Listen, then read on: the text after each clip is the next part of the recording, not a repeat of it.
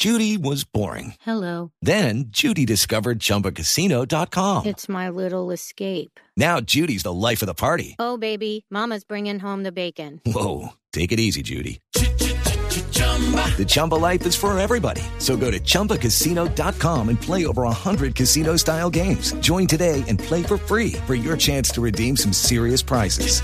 chumba ChumbaCasino.com. No purchase necessary. Void where prohibited by law. 18 plus terms and conditions apply. See website for details.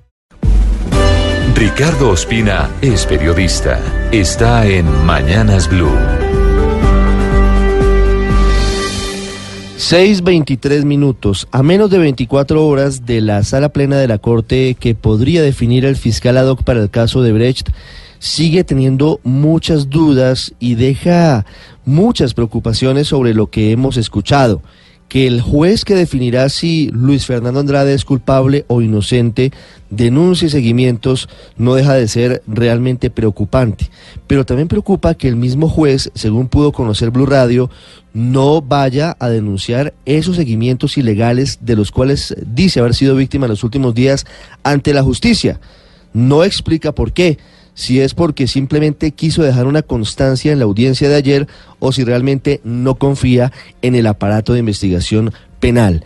Pero sí deja una gran preocupación, así como también dejó una gran preocupación lo que había pedido en principio la Fiscalía, que luego se rectificó desde el nivel central, pidiendo en principio una inspección judicial a un eh, canal de televisión, a Noticias 1 de manera específica, para obtener el audio completo de la entrevista que le concedió Jorge Enrique Pizano, fallecido en forma bastante extraña, controller de la Ruta del Sol Tramo 2, a ese noticiero porque lo pudo haber hecho de una manera distinta, como luego rectificó la Fiscalía, a través de la colaboración que se le pide a los medios de comunicación y que siempre está abierta. La entrega del material es potestativa de los medios de comunicación y puede pedirlo a través de los canales distintos a una inspección o a un allanamiento. Por fortuna la Fiscalía luego rectificó esa petición del fiscal del caso y luego el juez decidió que esta no era una prueba relevante.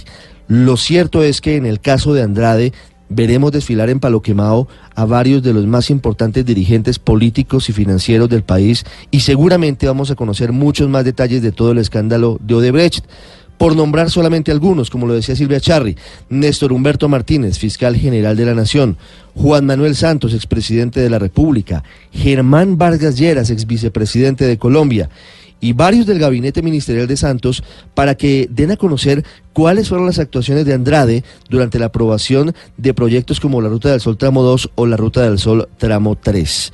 Al finalizar la jornada, para completar todo este panorama de Odebrecht, el Grupo Aval como cotiza en bolsa, emitió un comunicado a los mercados dando información relevante, revelando que el Departamento de Justicia de Estados Unidos puso la lupa en las irregularidades en la, en la contratación de la Ruta del Sol Tramo 2.